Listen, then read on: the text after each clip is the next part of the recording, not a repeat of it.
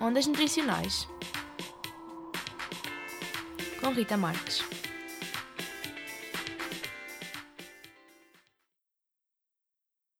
Olá, bem-vindos a mais um programa sobre alimentos de A a Z. Hoje trago-vos para a letra H a hortelã verde.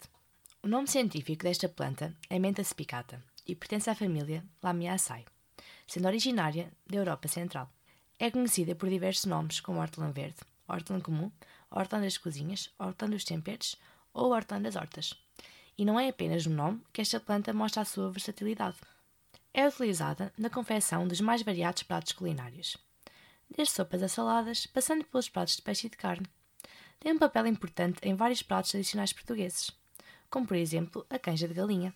Pode ser usada em águas aromatizadas ou preparada como infusão, dando origem ao saboroso chá de menta. É também utilizada na preparação de uma bebida alcoólica cubana muito conhecida, o morrito. A hortelã verde tem um sabor agradável e é amplamente utilizada em todo o mundo na luta contra o mau hálito, na forma de goma de mascar. Um óleo essencial, feito a partir das suas folhas e flores, é utilizado comercialmente como aromatizante em doces, gelados, bebidas e em preparações para a higiene bucal.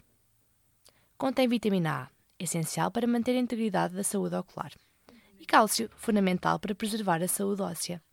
Um estudo revelou que é potente fonte de antioxidantes e mostra boas atividades antibacterianas e antifúngicas contra micróbios patogénicos. Apresenta um aroma fresco e picante.